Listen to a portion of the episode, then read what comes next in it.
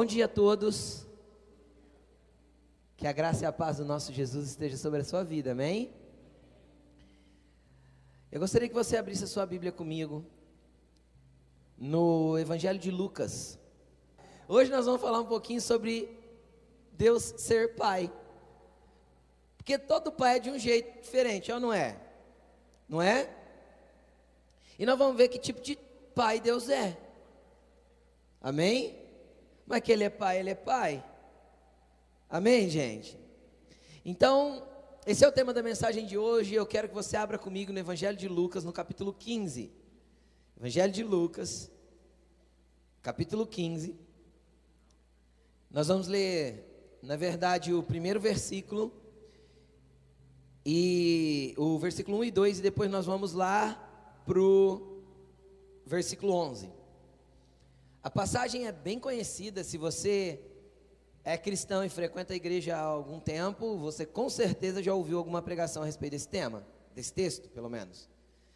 Mas hoje eu quero mergulhar com você um pouquinho nessa, nessa história contada por Jesus, para a gente entender um pouquinho do coração do Pai. E quem sabe a gente conhecer um pouco melhor quem somos. Porque quando a gente entende quem Ele é, facilita nós entendermos quem nós somos. Porque o entendimento de quem Ele é traz clareza para mim de quem eu sou. Porque eu passo a me olhar não com a sugestão que Satanás está colocando na minha mente, mas eu passo a me olhar pelo entendimento que o Pai tem de mim.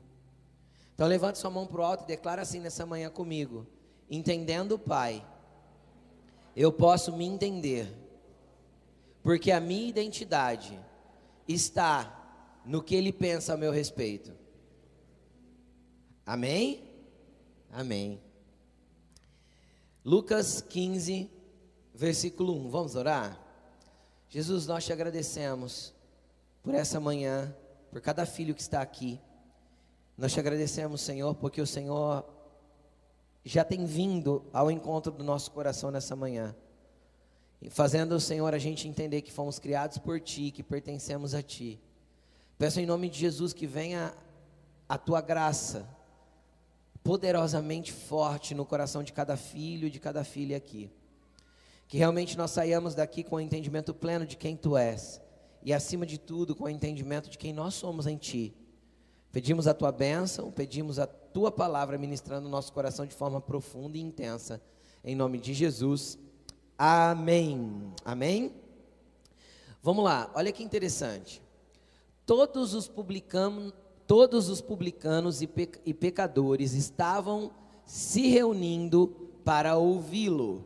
Versículo 2: Mas os fariseus e os mestres da lei o criticavam.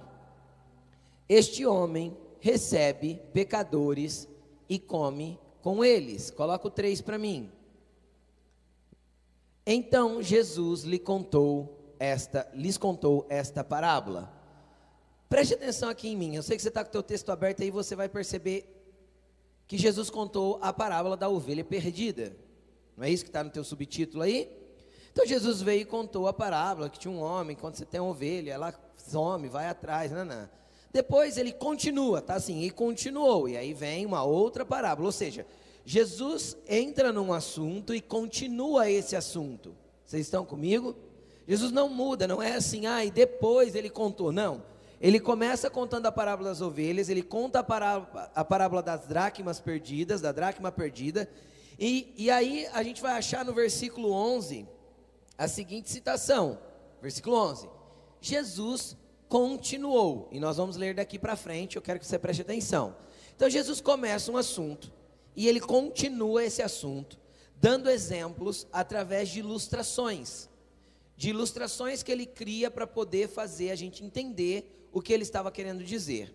Só que eu quero primeiro é, demonstrar algo aqui, para que fique bem claro, para que fique bem claro. Sobe aqui, Vitor. Sobe aqui, Marcelo. Vem cá, me ajuda. Vem cá, Luiz. Vem cá, vem cá, Márcio.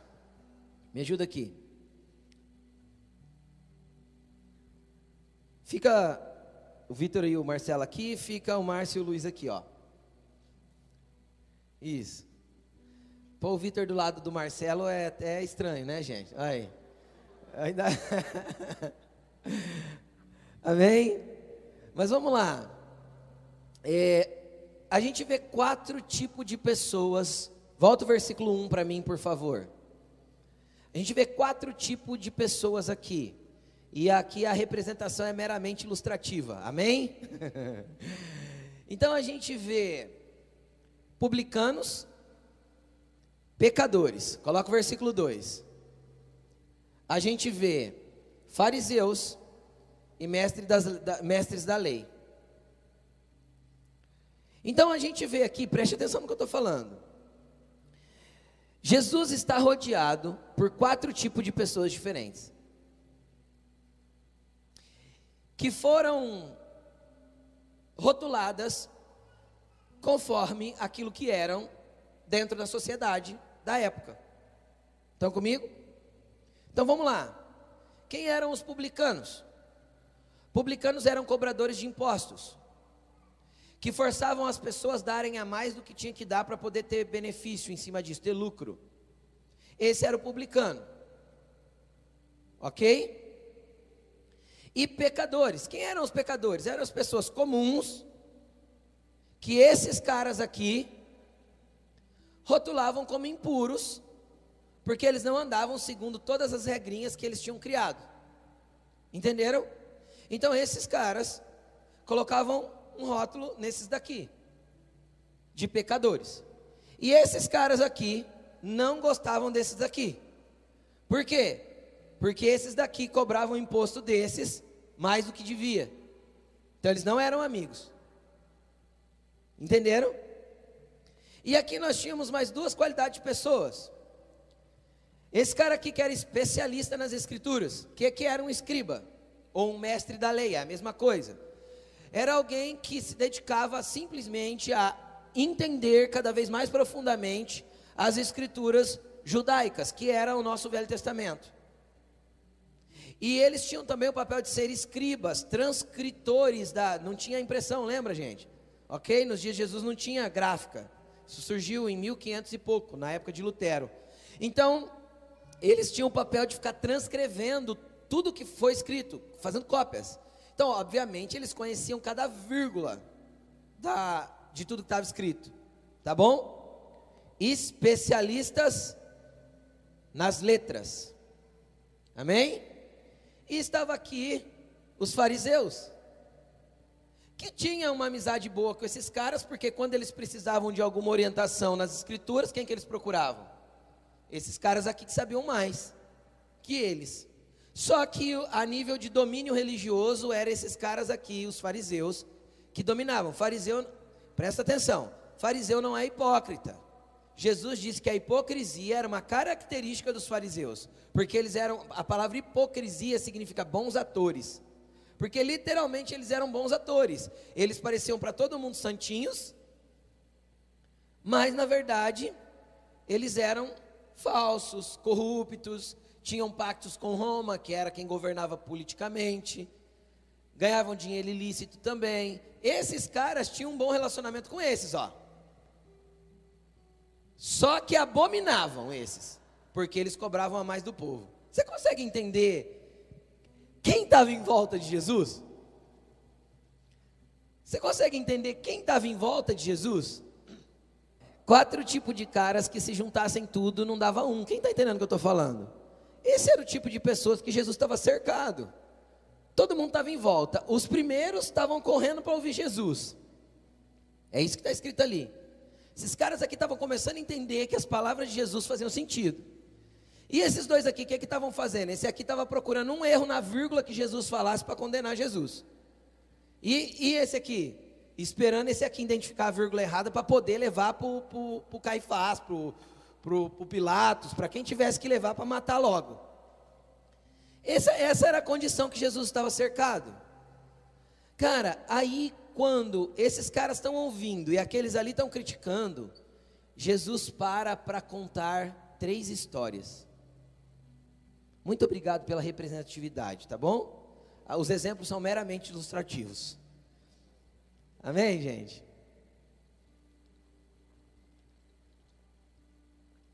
E aí? Aí Jesus olha tudo em volta escuta a crítica e fica sabendo de toda a parada e ele entra para contar algumas histórias. Só que eu não quero me prender nas duas primeiras, da ovelha perdida, porque a ovelha perdida mostra o que? O amor de Deus. Olha, tinham 100 ovelhas, uma se perdeu. O dono, o dono do aprisco deixa as 99 e, e a 99 vai atrás de uma. Isso tem a ver com o amor, que às vezes a gente canta que é violento de Deus, que é bem isso. Ele vai atrás de uma que se perdeu. Deus ama todos. Você pode dizer amém? Então ele começa explicando: peraí, Deus ama todo mundo. Não interessa se no meio das 99 tem um publicano, tem um pecador, tem um fariseu, tem um mestre da lei. Deus ama todas as suas ovelhas. Então levante sua mão para o alto e fala assim: Eu sou ovelha de Jesus. E Ele me ama. Amém? Ele ama até a que foge. E Ele ama até a que pula a cerca. Ele ama. Ele ama quem mata. Ele ama quem rouba. Ele ama quem para nós é reprovável, condenável. Ele ama quem nós mataríamos. Quem está entendendo o que eu estou falando? Ele ama quem num júri nós executaríamos. Você entende isso? Ele ama. Ele ama todos os seus filhos, mesmo o filho que está fora do aprisco. O amor de Deus é incondicional e ama a todos. Ama a todos. Amém? Aí ele conta a parábola da dracma perdida. E a parábola da dracma perdida, ele está falando de uma moeda. Uma, a dracma era uma moeda. A mulher tinha 10 moedas, que tinham valor, não era o valorzinho de moeda que a gente tem hoje, moedas valiosas, e ela perdeu uma.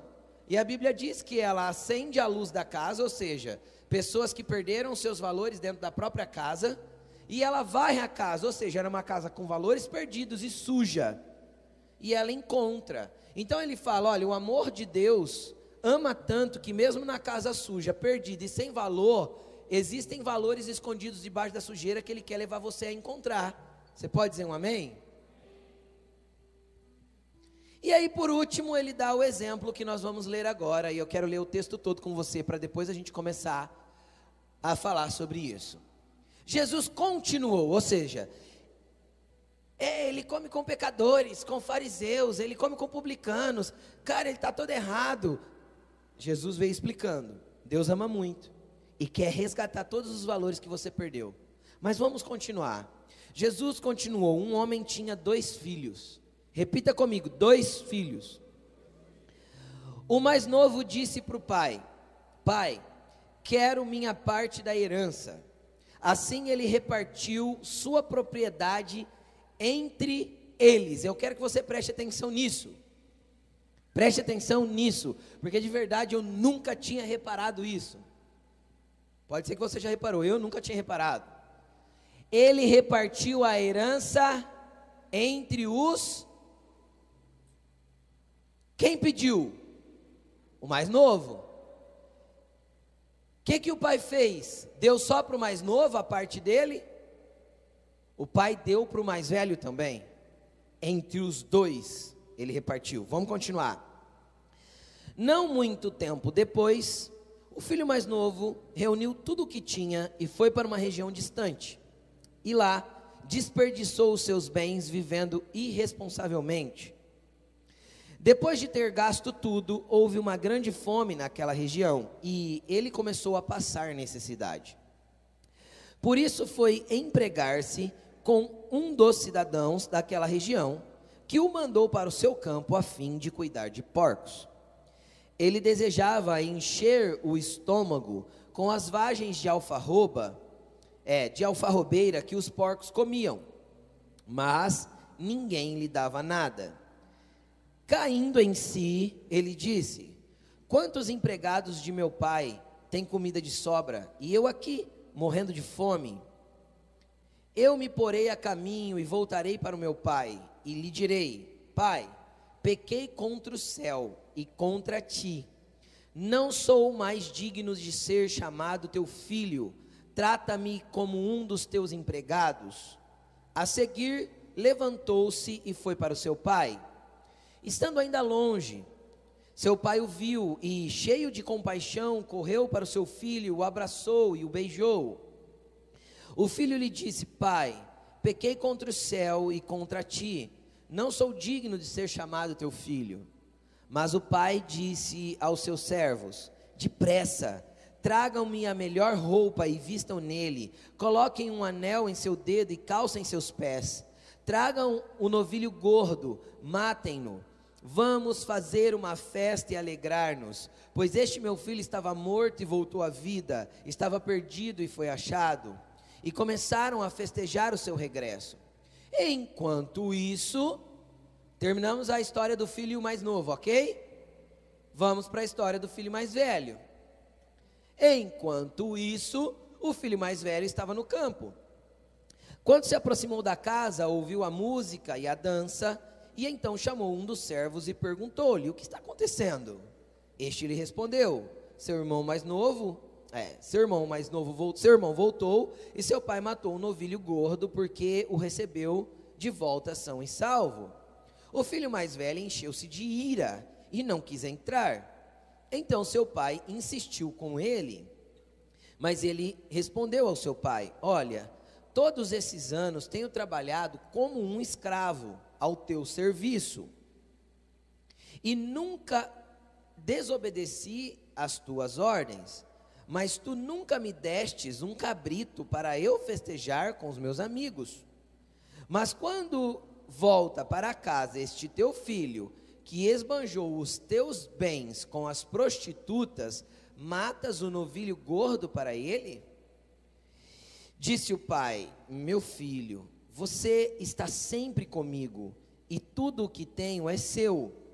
Mas nós tínhamos que celebrar a volta deste teu irmão e alegrar-nos porque ele estava morto e voltou à vida, estava perdido e foi achado. Fecha sua Bíblia e preste atenção aqui em mim. Jesus aqui começa a retratar, depois de retratar o amor de Deus, e o quanto as pessoas muitas vezes perdem os seus valores dentro de si mesmas, porque deixam a sujeira entrar de forma tão grande dentro de si, dentro da sua vida, que faz com que os valores sejam ah, ocultos pela sujeira e ocultos pela falta da luz do Espírito Santo brilhando dentro de nós, para que nós entendamos o que está perdido de valor dentro de nós. Aí ele pega e entra retratando o relacionamento do pai com dois filhos. E isso é uma história ilustrativa. Jesus contou uma história, ilustrou algo para tentar nos explicar algo maior. E ele fala assim: certo pai tinha dois filhos. E o mais novo chegou e pediu a herança, a sua parte da herança. E o pai dividiu os seus bens entre os dois. Primeira coisa que nós temos que entender: herança só é dada depois que os pais morrem, depois que os pais partem. Dentro do contexto cultural da época de Jesus, alguém pedir uma herança de forma antecipada era uma ofensa para o pai. É até hoje, né, gente? Imagina. O pai vivo, o filho chega e fala: Eu quero minha parte da herança. Tipo assim, não é nem cabível. Quem está entendendo o que eu estou falando? É um tipo de pedido que não cabe. Cabe, gente? Cabe. Daquele tempo também não cabia. E esse filho chegou pedindo isso para o pai. E cara, o que é interessante? É que o pai não tentou persuadi-lo, insistiu com ele para que isso não acontecesse. A primeira coisa que nós temos que entender da parte de Deus Deus não tem nada retido para nós. Você consegue entender isso? Teu Pai, o dono do universo, o Senhor dos céus e da terra, o, o engenheiro, o arquiteto, o cara que projetou todas as coisas que você vê, o dono do ouro da prata, o Senhor de tudo, não tem nada que ele retenha, mesmo que o nosso pedido seja fora de tempo. Preste atenção nisso que eu vou falar. Mesmo que nós sejamos meninos, imaturos, errados no que estamos pedindo. Pode ser que Deus nos conceda algumas coisas para ver qual será as nossas ações quando nós temos acesso a coisas que ele quer nos dar. Todo pai quer que os seus filhos, todo bom pai quer que os seus filhos recebam a herança que ele tem. Sim ou não? Pensa aí como um bom pai. Todo bom pai quer, o dia que ele partir, repartir o, o, que ele tem com os filhos. Legal. Se eu deixar os meus filhos melhor do que o meu pai me deixou, ótimo. Quem está entendendo o que eu estou dizendo? É ou não é assim? Todo pai tem prazer em deixar herança para os filhos. Todo bom pai tem prazer em presentear os filhos. Agora o que a gente tem que entender é que simbolicamente nosso pai já morreu. Jesus morreu na cruz como figura do Pai sendo entregue pela humanidade. E ele já nos deu acesso à herança. A Bíblia diz que somos herdeiros de Deus e co-herdeiros através de Cristo. Então nós já temos acesso a essa herança. Ele é um pai que já nos abre os seus tesouros e fala: "Filhos, vocês podem entrar". E aí, quando a gente pede algo imaturo, como foi o pedido desse filho mais novo, obviamente existem muitas coisas que o pai não vai dar, porque reconhece a nossa imaturidade e ele prefere que nós não toquemos, até que tenhamos maturidade o suficiente para saber lidar com aquilo que nós estamos pedindo. Quem já pediu coisas para Deus aí e não recebeu? Levante a mão. 99% dessas coisas que você pediu para Deus e não recebeu tem a ver com a tua falta de maturidade para saber lidar com essa coisa. Esse filho mais novo, ele não tinha maturidade para lidar com a herança. Tinha? Não tinha. Quando veio o dinheiro e automaticamente o dinheiro traz poder, traz influência, sim ou não? Ele não sabia lidar com isso e aí fez, isso fez com que ele fosse para longe do pai. E é tudo o que Deus não quer. E eu quero que você comece a entender alguns princípios de Deus. Porque receber o não de Deus, o não do meu pai, é tão protetor, mas tão protetor, que eu deveria ficar mais grato do que receber um sim. Você consegue entender isso? Não, né? Nem eu. Porque é horrível levar não. Não é horrível? É gostoso ouvir um não, gente? Não, não é. Não é gostoso ouvir não. Não é gostoso ser retido naquilo que eu gostaria de ter. E às vezes eu não entendo por quê. Quem já orou assim, ó? Eu já orei. Acontece alguma dificuldade na vida? Quem já passou por dificuldade na vida aí, dá um glória a Deus. Todo mundo passa. Aí acontece algum perrengue na vida e lá na hora da perrenguenta eu olho assim, ó, eu, eu oro assim, ó. Deus, por que isso está acontecendo? Eu estou fazendo tudo tão certinho, Deus, estou até indo na igreja todo domingo. O pastor está abrindo inscrição, estou me inscrevendo rapidinho, Jesus, para não perder o culto. Não é assim? Você já orou assim? Quem já orou assim, gente? Eu já. Tentando reivindicar de Deus mostrar para Ele que eu estava bonitinho. Não é? Pai, o senhor é meu pai. E eu estou tão bonitinho. Por que o senhor não está me achando bonitinho? E a gente ora reclamando com Deus que a vida não está de acordo com aquilo que a gente esperava que ela estivesse. É a gente olhando para a herança e falando assim: Deus, me dá essa herança aí logo. Por que, que o senhor está retendo alguma coisa de mim, Deus?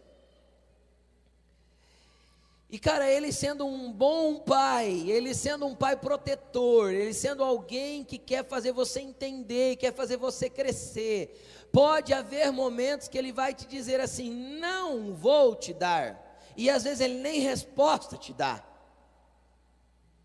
Porque o silêncio de Deus também é corretivo e instrutor. É que a gente tem dificuldade de lidar com essas coisas. Por quê? Porque se ele me der a herança, eu vou falar assim: obrigado, valeu, partiu. E eu vou viver a minha vida do jeito que eu quero, afinal eu recebi o que Deus tinha para me dar. Eu vim buscar minha bênção e recebi a minha bênção. Quem já cantou na igreja? Preciso de uma bênção, não vou desistir. Sem ela eu não vou sair daqui. Tem gente que tem buscando bênção que se ele não fosse sair daqui, ele ia morar na igreja, porque não vai receber. Não é? Não vai receber. Não vai receber porque não está em maturidade para lidar, porque a hora que receber, vai gastar e desperdiçar a bênção de Deus com coisas que Deus não queria que você se envolvesse. E não tem nem a ver com parar de frequentar a igreja, porque tem gente que olha para esse texto e fala: esse aqui é o filho, o filho pródigo, é o desviado. Não é não. Pode ser que ele permaneça na igreja, mas ele não está mais na casa do pai. Porque estar na casa do pai não é estar na igreja. Porque eu posso fazer parte de uma igreja, frequentar a igreja, sentar no banco todo domingo, mas não ter acesso mais à casa do pai. Eu frequento a igreja, mas frequento o chiqueiro. Eu frequento a igreja, mas minha vida é se relacionar com os porcos. Eu frequento a igreja, mas minha conduta é conduta de desperdiçar as bênçãos de Deus com as prostituições da vida.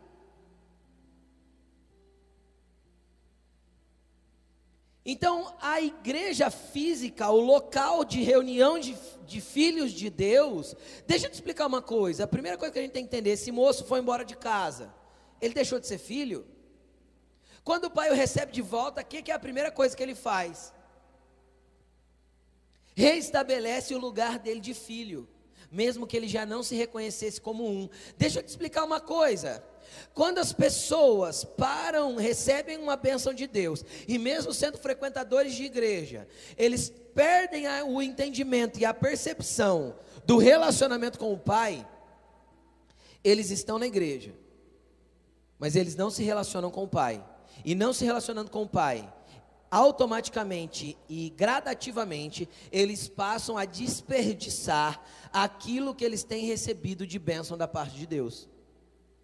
Eles passam a desperdiçar a própria vida, nós passamos a desperdiçar aquilo que temos recebido de graça, de misericórdia, de amor, e a gente vai se envolvendo, primeiro com os, as prostituições da vida, com os pecados da vida, com os erros e com os benefícios que a vida oferece. De repente a gente se vê misturado com o chiqueiro, mas ainda assim, meu pai está lá na varanda de casa olhando para mim, esperando eu voltar.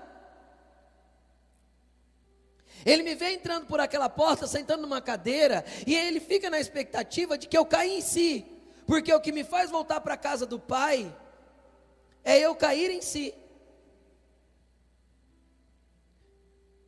E correr de volta para os braços dele.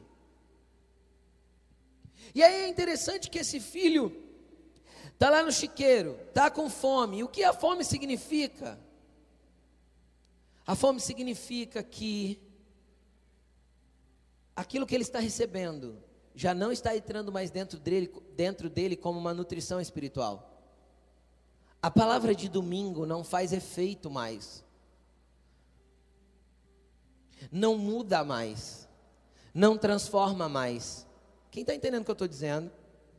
Eu frequento domingo após domingo, culto após culto, e a minha semaninha continua sendo a mesma mediocridade, a mesma mente limitada, a mesma falta de transformação, a mesma coisa que eu sempre fui. Eu nunca mudo, eu nunca sou diferente, pelo contrário, a vida vai de mal a pior. Um abismo vai chamando outro abismo. Cada dia eu estou indo mais para o buraco, e cada dia eu me aproximo mais do chiqueiro dos porcos, e cada dia eu sinto mais fome. Mas eu não entendo que essa minha fome tem que ser saciada pelo Pai.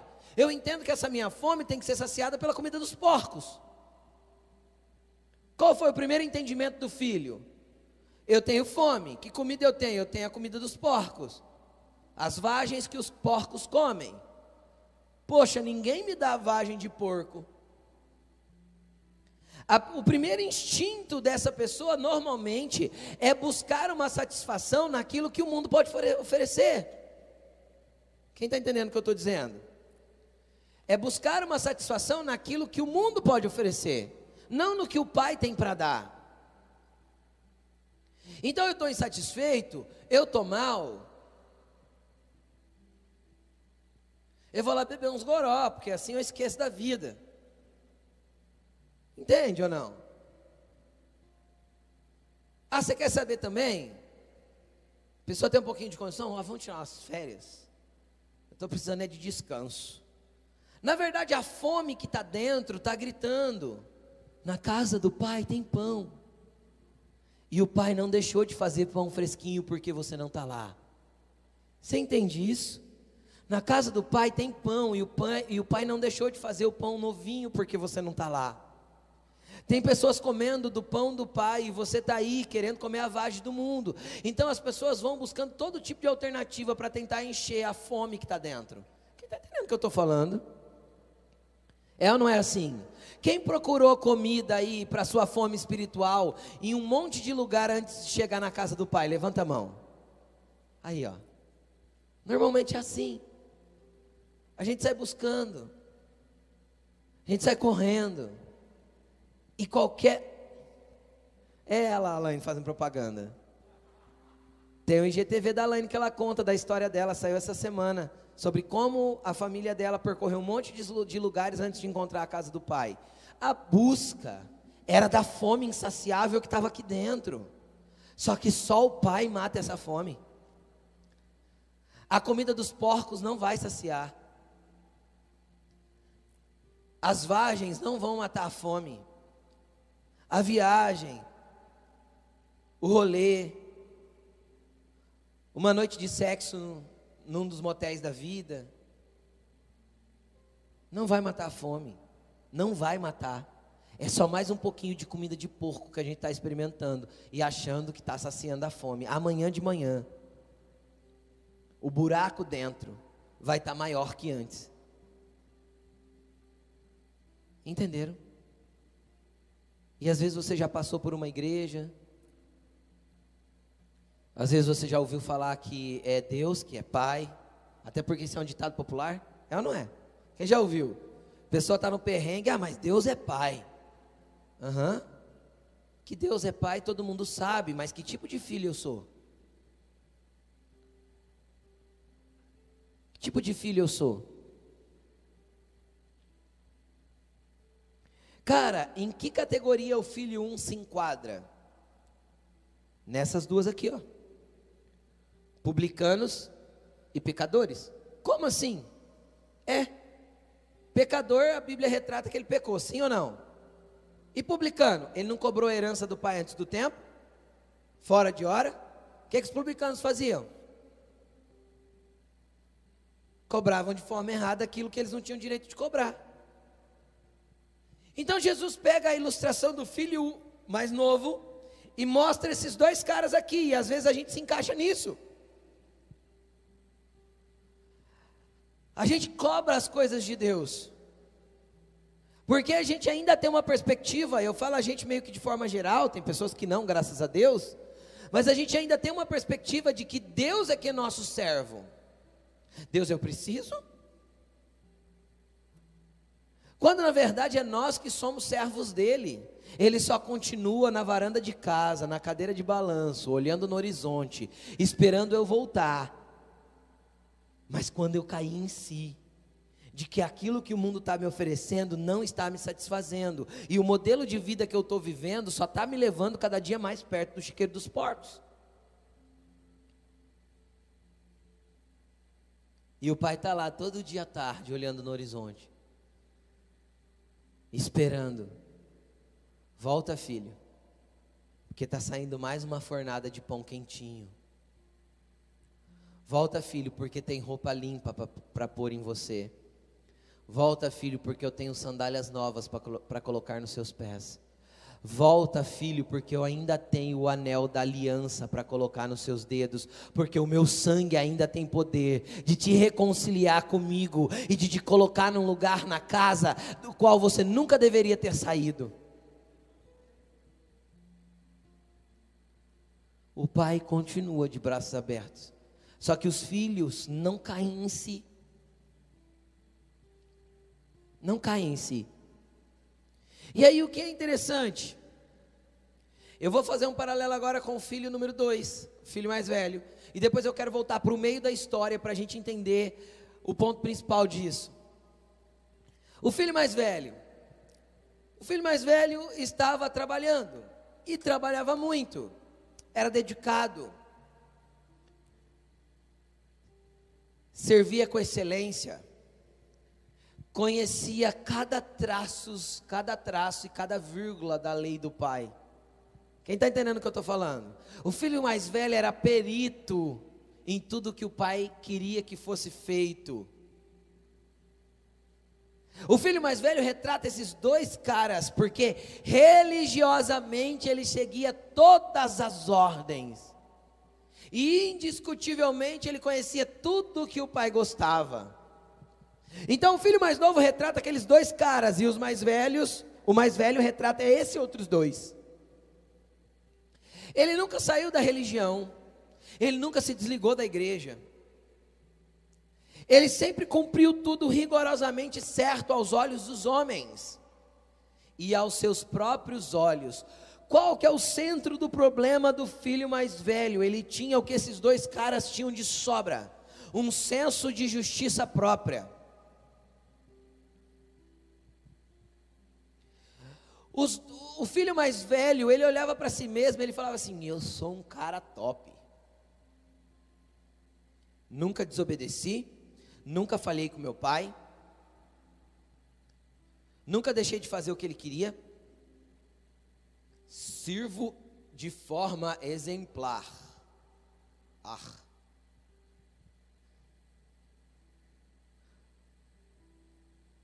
Sirvo no modelo que me mandaram servir. Quem está entendendo o que eu estou falando?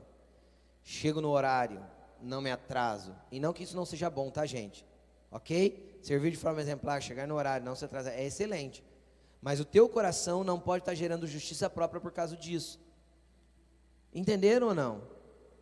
Ainda que nós façamos tudo certo, Paulo mandou a gente se considerar como servo inútil. Porque quando eu me considero servo inútil, mesmo fazendo tudo certo, eu continuo dependendo da graça e da misericórdia de Deus para comer na mesa dele. Porque não tem a ver com o meu mérito. Tem a ver com o que ele me chamou para ser. E aí esse, esse filho mais velho fazia tudo direitinho. Mas chegou um dia que as duas realidades foram chocadas. As duas realidades trombaram. Que é exatamente o que Jesus estava vivendo. Ao redor de Jesus, publicanos e pecadores, do outro lado, fariseus e mestres da lei. Ali, as duas realidades se chocaram. Quem está entendendo o que eu estou falando? Trombaram. E aí, na história que Jesus ilustra, de repente as realidades se chocam também. O filho mais velho volta no final da tarde, cansado de trabalhar o dia inteiro para o pai, como um escravo. Você viu que ele falou isso? Te sirvo como um escravo. Primeira coisa que o filho mais velho costuma ter de mentalidade. Ele não tem uma mentalidade de filho, ele tem uma mentalidade de escravo.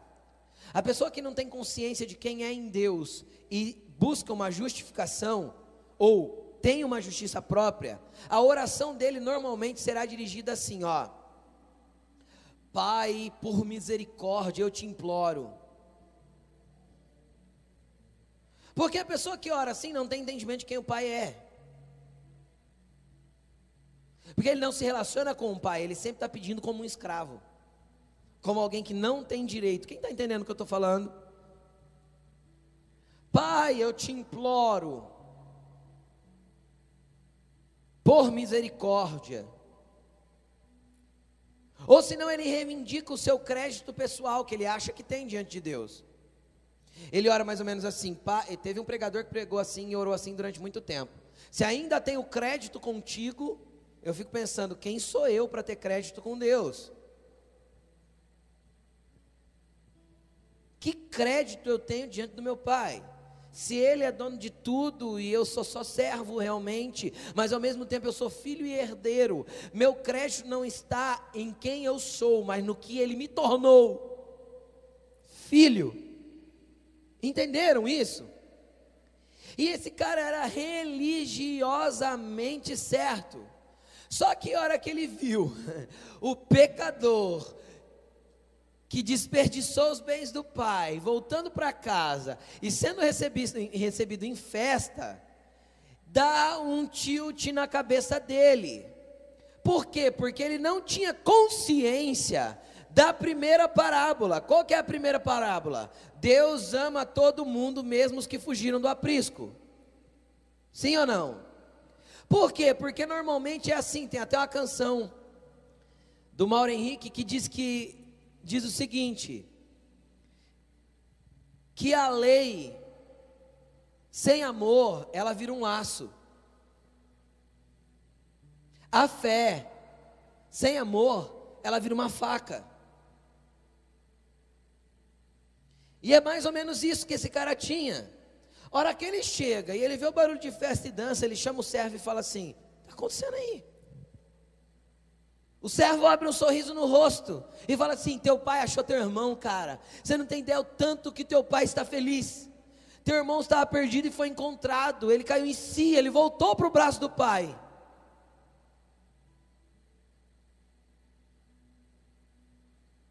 O que, que aconteceu na cabeça daquele cara religioso na hora, daquele cara que achava que fazia tudo certo?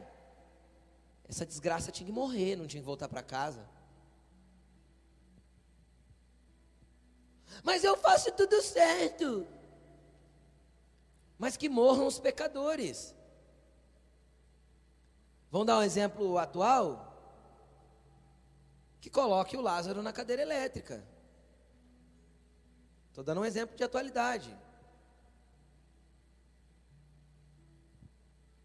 E se o Lázaro cair em si e voltar para a casa do pai? Quem está entendendo o que eu estou dizendo? Mesmo que seja atrás das grades. Porque na justiça dos, dos homens ele vai ter que pagar o que fez. Sim ou não? E se ele volta para casa? Se ele reconhece que na casa do pai tem pão, e ele resolve aceitar o anel e falar: Eu não sou digno de ser chamado seu filho. Cara, Deus conta com corações quebrantados que batem no peito e falam: Senhor, tem misericórdia de mim, porque nem merecer ser seu filho eu sou, mas eu estou aqui te implorando para só me fazer um empregado. E o pai pega e restitui o lugar de filho de novo. Aí ele tem um filho que é filho e se acha um empregado. Tudo está na questão de como Satanás disturpa o entendimento, deturpa o entendimento, deturpa o entendimento de quem somos. Quem está entendendo o que eu estou dizendo? O problema é que nós temos um inimigo que ele não está preocupado. Preste atenção no que eu vou te falar. Ele não está preocupado, ele não tem grandes problemas em você frequentar a igreja, desde que ele consiga manter a sua mente sem entendimento de quem você é no Pai.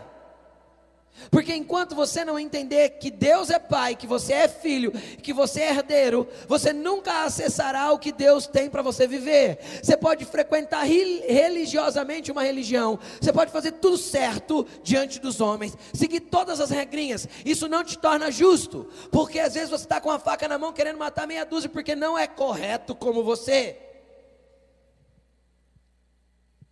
E às vezes você está pegando todas as bênçãos, é aquele, você, você caiu na maldição da superficialidade espiritual. Você vem e frequenta a igreja, você procura uma igreja que massageia o seu ego e apalpa os seus ouvidos, dizendo: Essa semana será a semana da vitória na tua vida, receba aí agora.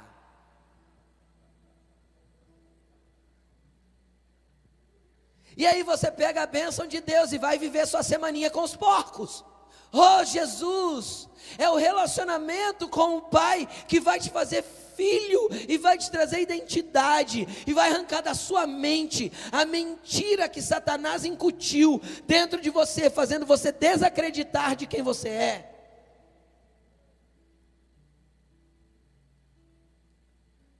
Satanás costuma colocar aqui, ó, você não pode, você não consegue. Deus não te quer, ele não te ama. Não tem mais jeito para você. Ou senão ele coloca o outro lado, o outro, o outro extremo. Você é top. Olha que obra maravilhosa. Nossa, Deus está contente com você agora. Cara, e aí a gente vai criando um senso de justiça própria, a gente vai se inflando e parecendo um, um cara desse aqui. Só que na hora que a gente tem que praticar amor, não sai prática de amor, sai prática de ódio. Porque a gente não aceita mais ninguém que não tem o nosso padrão.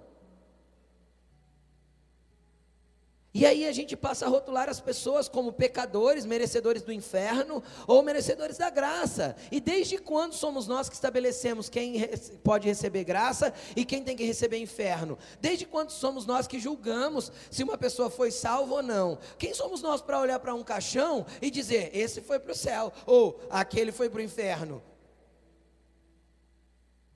Desde quando nós temos esse nível de entendimento? Sabe o que, que Deus fez para Jó cair em si? A Bíblia diz que Jó era um homem justo e íntegro, reto diante dos homens. Só que Jó era orgulhoso.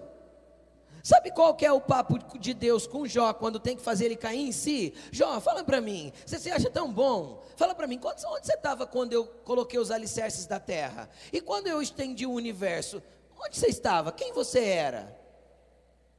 E Deus começa a fazer Jó cair em si, como fez o filho pródigo. Jó, você está parecendo o irmão mais velho. Se, se Jó já conhecesse a parábola, não conhecia, mas se ele conhecesse, ele ia falar: Jó, você está parecendo o irmão mais velho, você faz tudo certinho, teus sacrifícios são bem oferecidos, você oferece sacrifício até além do que precisa, você faz tudo legal, mas Jó, você está se sentindo demais, cara. Satanás está podendo te tocar, Jó, porque tem brecha no teu orgulho. Porque você está sendo arrogante. Porque eu não posso ser injusto. Deus pode ser injusto. E aí tem gente que lê a história de Jó e fala: Deus foi muito injusto com Jó. Deus não pode ser injusto, injustiça não é uma característica dele. Ele, ele, ele ofenderia sua própria característica se ele fosse injusto em alguma situação. Jó só estava sendo tentado, só estava sendo provado por aquilo que ele mesmo estava plantando, que era um posicionamento de filho mais velho bonitinho, fazia tudo certo, legalzinho, próspero, abençoado. Só que com uma mentalidade orgulhosa, com uma mentalidade fora do lugar, não entendia que Deus era Pai.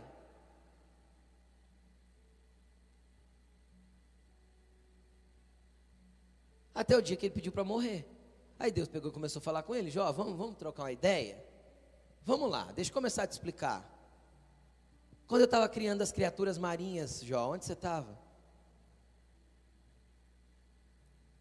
Explica para mim, Jó, como que a terra é feita? Naquele tempo eles não tinham conhecimento de ciência que a gente tem, de rotação, translação, universo, terra redonda, eles não tinham, tá gente? Jó é, o, é considerado o livro mais antigo da Bíblia, a nível de, escrito, de ser escrito. E Deus começa a perguntar para ele, quando eu desenhava toda a circunferência da terra, demoraram um tempão para descobrir que a terra era redonda, a Bíblia já fala que ela era uma circunferência. O livro mais velho da Bíblia já falava. Deus falou para ele: Quanto você estava quando eu desenhei a circunferência da terra?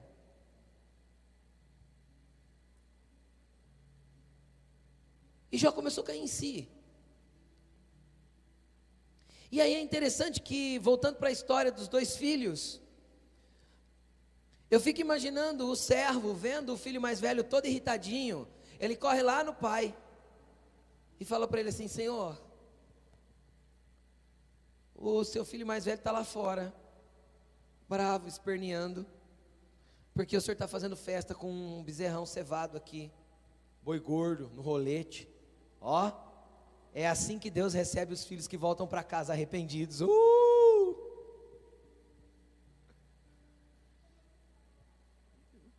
Deus, Deus é Deus de festa, gente. Nós estamos tá precisando fazer festa de novo. Tem que acabar esse negócio de pandemia logo para nós fazer umas festas, não tem? Hã? Tô até de xadrez por causa da festa de inverno hoje. Ó. E o pastor André ficou com inveja e veio com a camisa igual a minha. Vai lá. Vai cantar, André? Nem te chamei aqui para exemplificar, porque eu falei, pronto. Vai virar piada, né? Dupla sertaneja. Festa de inverno, gente. Vontade de fazer festa.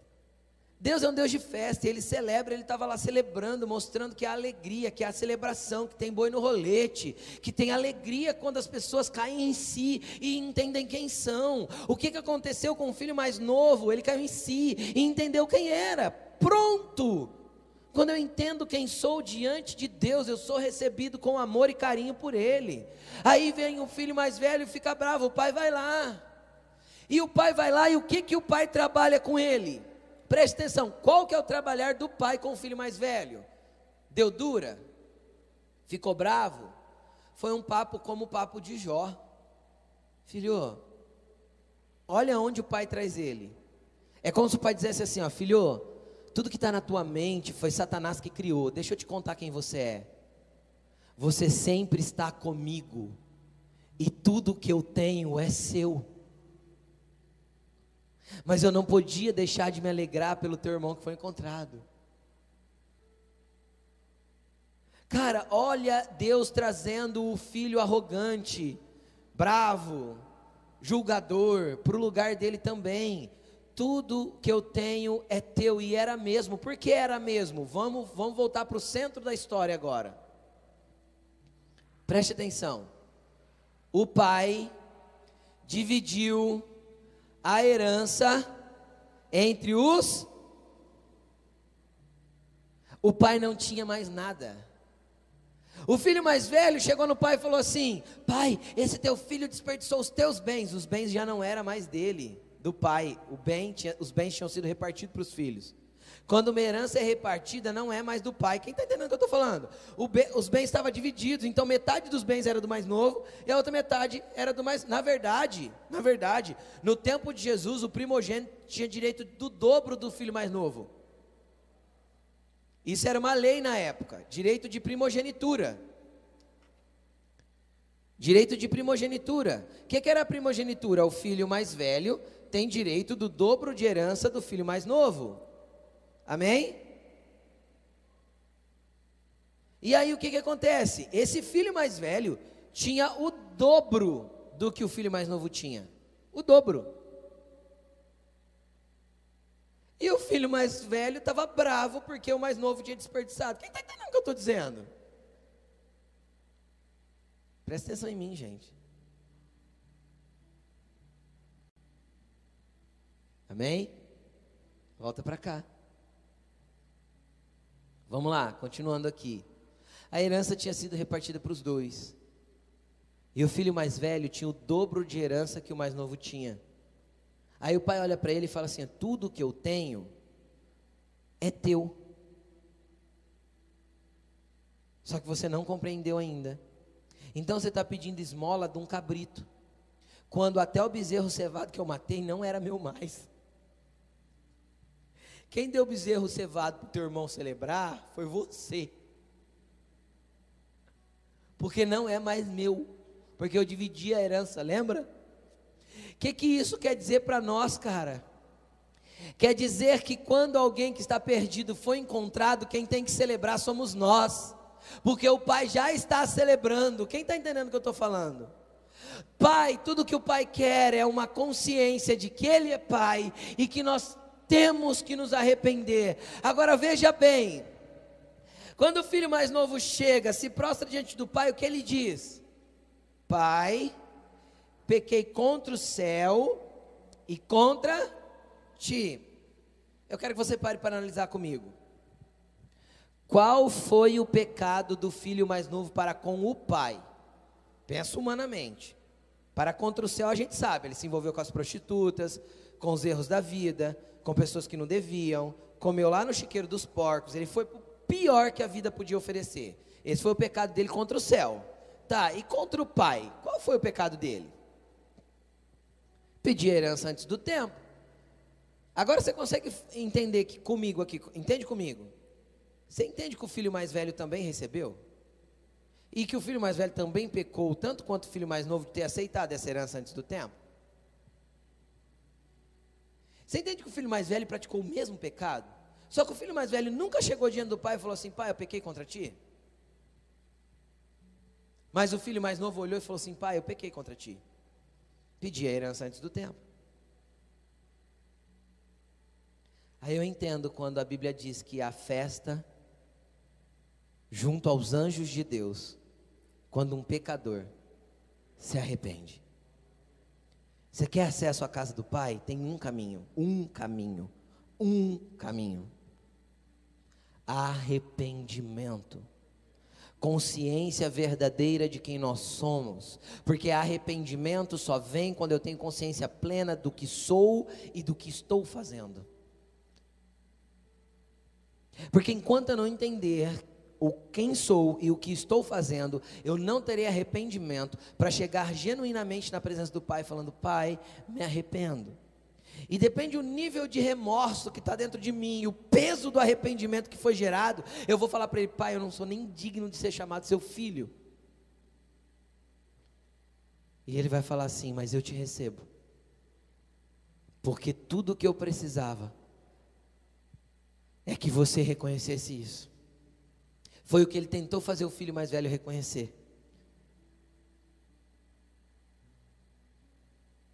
Isso me mostra que arrependimento cabe para todos os tipos de filhos. E todos nós temos algo para se arrepender, mesmo aqueles que andam religiosamente certinho. Mesmo aqueles que fazem tudo bonitinho. Às vezes nós precisamos nos arrepender da arrogância, da presunção, da soberba, do individualismo e de tudo mais. O caminho para voltar para a casa do Pai é cair em si, independente do lugar que você esteja.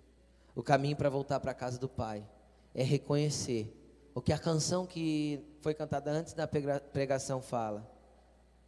Tudo tem a ver com Ele, tudo foi Ele que criou e nós somos só dependentes dEle, porque Deus é Pai. Que tipo de Pai? Que ama todos os tipos de filho, do publicano ao pecador, do fariseu ao mestre da lei. Ele ama todos. E a mensagem pregada através dessa parábola foi para explicar para esses caras que não tinha diferença, todos acessam a casa do Pai e todos têm acesso ao banquete no, do boi no rolete de Deus. Todos. Pastor, e o que eu preciso fazer?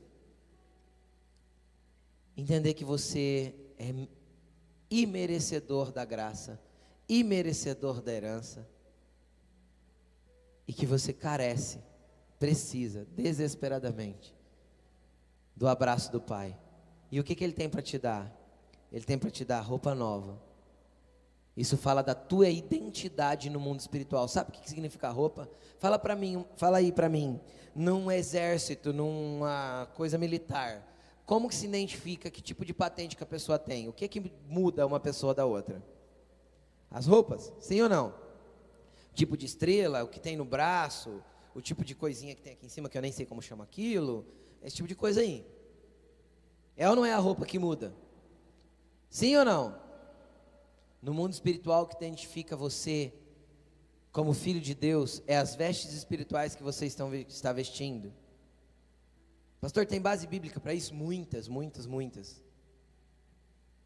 A primeira coisa que Adão e Eva viu quando pecou era que estavam porque eles tinham perdido as vestes espirituais de santidade que eles tinham. Eles tinham vestes espirituais de santidade, eles não estavam pelados no Éden. Mas aí quando eles pecam, eles perdem as vestes de santidade. Então eles olham para si e se veem nus. Entenderam?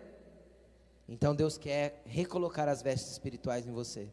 Porque as suas vestes espirituais vão te identificar no mundo espiritual. A primeira coisa que Deus falou é: coloca a roupa nele. Coloca a identidade de filho nele de novo. O que mais se identifica no mundo espirituais? No mundo espiritual, seus calçados. Isso fala que tipo de terreno que você pode pisar e quais os lugares que você pode andar nos ambientes espirituais. Que lugares Deus quer que você acessa? Que caminhos Ele quer que você tome? as direções que Ele tem para a tua vida espiritual, fala das suas sandálias. E por último, Ele te dá um anel no dedo. O que, que o anel simboliza? A aliança. A aliança foi Ele que fez na cruz, derramando seu sangue por nós, se aliançando conosco de uma vez por todas. O anel identifica que somos aliançados, temos um compromisso com o Rei do universo. Não vamos nos prostituir mais com o mundo, porque temos uma aliança com o Rei do universo, com o Senhor das nossas vidas, com o nosso Pai. E por último, entra e participa da alegria do seu Senhor. Tem festa, tem alegria, tem bezerro cevado, tem graça liberada para nós, graça abundante, graça capacitadora, graça empoderadora, graça que dá ousadia, que dá fé, que dá tudo que nós precisamos para viver aqui na terra, até o dia que Ele vai nos chamar para as moradas celestiais. E o dia que Ele chamar, cara. Triste vai ficar quem ficou, porque você vai embora feliz. Porque o Pai vai correr a teu encontro, beijar o seu pescoço e vai falar: Bem-vindo à casa, filho. Servo bom e fiel, foste fiel no pouco, sobre o muito eu te colocarei. Entra para a alegria do seu Senhor. Vamos comer bezerro cevado por toda a eternidade. É isso. E o caminho para esse lugar chama-se arrependimento. Reconhecimento de quem o Pai é. E acima de tudo, reconhecimento de quem eu sou nele. Quem eu sou?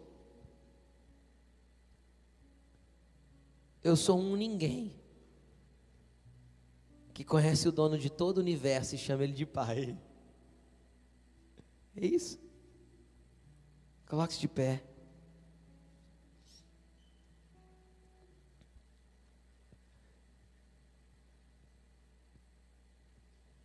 Eu espero que essa palavra tenha ministrado a tua vida como ministrou a mim essa semana.